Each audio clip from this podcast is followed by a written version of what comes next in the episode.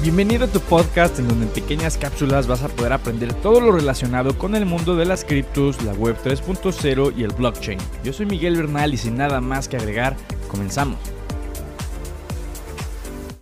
Bienvenidos a un nuevo episodio de Entorno Blockchain.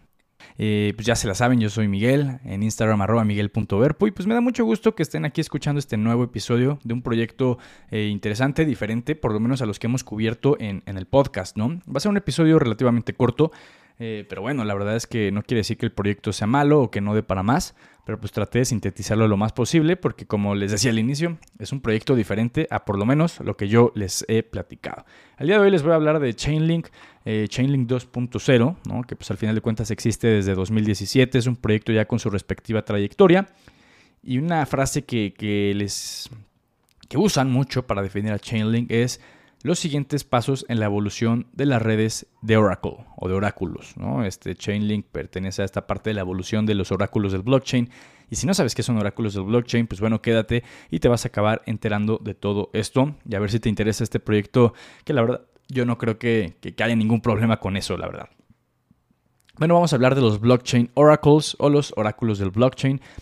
Y bueno, lo que tienes que entender es que estos son esenciales para los smart contracts porque al final de cuentas son la fuente de información externa que utilizan los smart contracts. ¿no? Recuerden que los smart contracts son esta, esta pieza de código que, cumple funciones si pasa algo que ya estaba estipulado en el código. ¿no? Eh, mucha gente los conoce como if this, then that. O sea, si esto, entonces aquello. ¿no? O sea, literalmente tiene limitantes, tiene diferentes elementos que contiene un contrato, entonces, pero escrito en código y respaldado en el blockchain. Los smart contracts es una disciplina, tecnología, desarrollo que va a seguir creciendo de forma bastante, bastante importante. ¿no? Entonces, bueno, te comentaba que estas son la fuente de información externa que utilizan los smart contracts. ¿A qué me refiero? Pues bueno, ¿qué pasa cuando los smart contracts quieren acceder a información externa al blockchain? Porque recuerda que, que los smart contracts son desarrollos dentro del blockchain, ¿no? Entonces, pues bueno, los smart contracts son conectados con la fuente de información externa mediante los oráculos del blockchain. Entonces aquí es donde entra Chainlink. Si tú le ves futuro a los smart contracts, pues bueno, los oráculos pues también van a tener crecimiento, es la, es la realidad, ¿no? O sea, básicamente son dependientes, complementarios o por lo menos tienen una relación directa para empezar, ¿no? Entonces... Eh, bueno, pues al final se busca que se tenga un rol expansivo para las redes de Oracle, que cada vez tengan más presencia, eh, más este, desarrollos y funciones en los smart contracts. Y pues básicamente Chainlink habilita smart contracts universalmente conectados, ¿no? Entonces...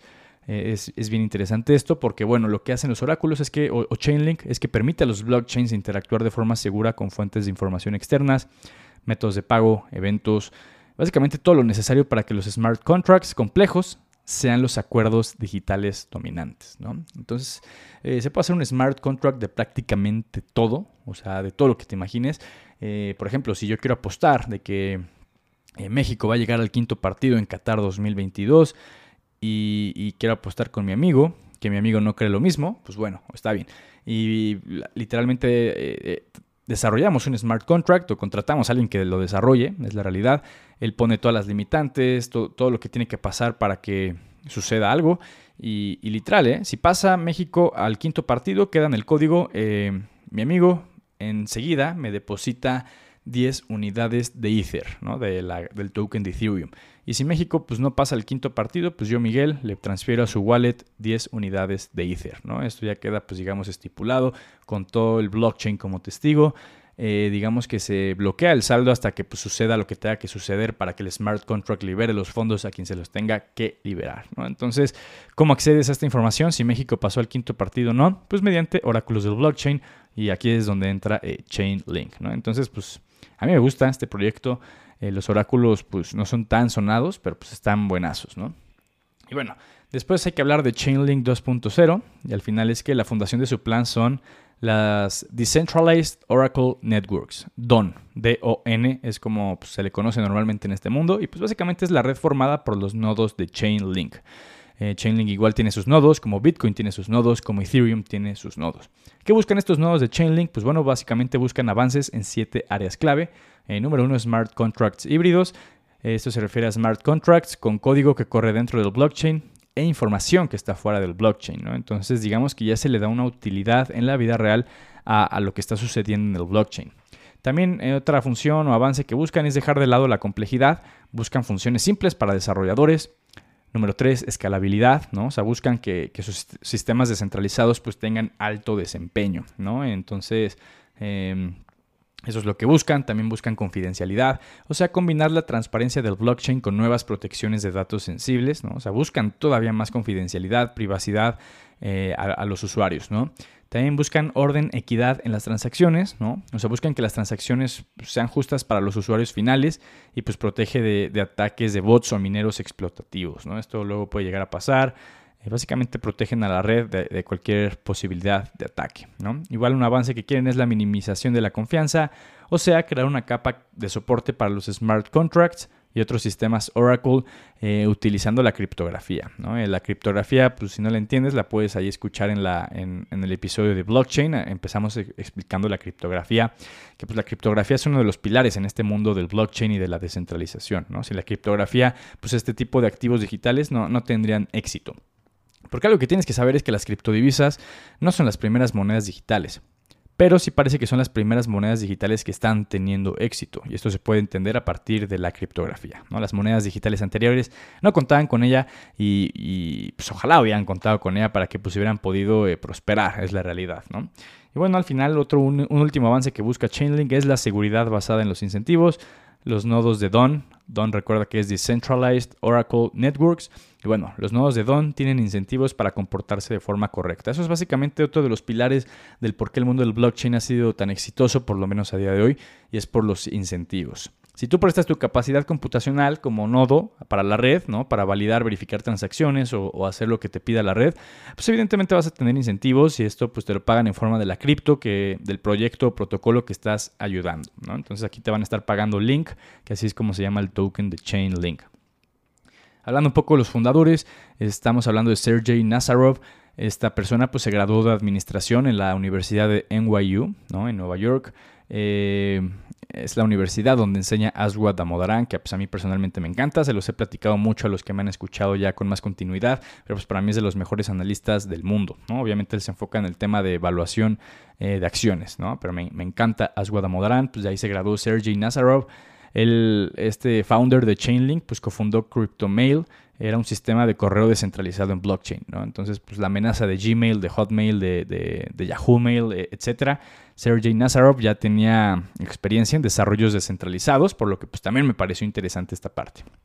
¿Qué hace especial o único a Chainlink? Pues bueno, es una de las primeras redes que permite la integración de información fuera de la cadena en smart contracts, ¿no? Fuera de la cadena de bloques o blockchain, ¿no? Entonces, pues es la conexión entre el blockchain y el mundo real si creemos que el blockchain tiene futuro, pues tiene que conectarse con la vida real de cierto modo y aquí entra Chainlink, ¿no? Entonces, pues puede estar interesante esta parte. Pues al final de cuentas son de los jugadores más importantes en el campo de procesamiento de datos. También, eh, pues trabajan con proveedores de información. Digamos que ellos le venden acceso directo a, ellos.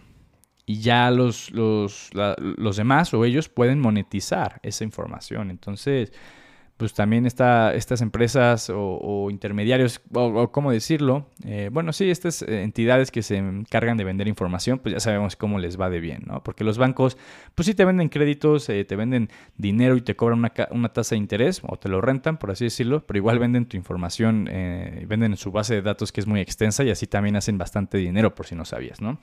Hablando un poco de las tokenomics de Chainlink, pues bueno, su oferta circulante son 467 millones de, links. Así se llama el token. Y la oferta total van a ser mil millones de links. Estamos hablando que pues, está el 46, 47% de la oferta en circulación ahorita. Todavía faltan muchos links por ser emitidos. El precio del token a día de hoy que estoy grabando es de 20 dólares con 35 centavos veremos pues, cómo va evolucionando eh, Link. ¿no? El market cap, pues 9.500 millones de dólares. Juzgue usted mismo, pero pues digo, yo creo que es un proyecto que todavía puede tener crecimiento interesante. ¿no? Y si lo llegas a encontrar por debajo de un market cap de 9.500 eh, millones de dólares, pues yo lo vería bien, ¿no? En, lugar de espantarme, porque mucha gente quiere vender en rojos cuando en verdad en rojos es cuando se tiene que comprar. Por lo menos si es un proyecto en el que confías, claro que sí, ¿no? Porque hay proyectos que sí no vale la pena, aunque estén cayendo, cayendo y cayendo. Dogecoin. Shiba Inu, ¿no?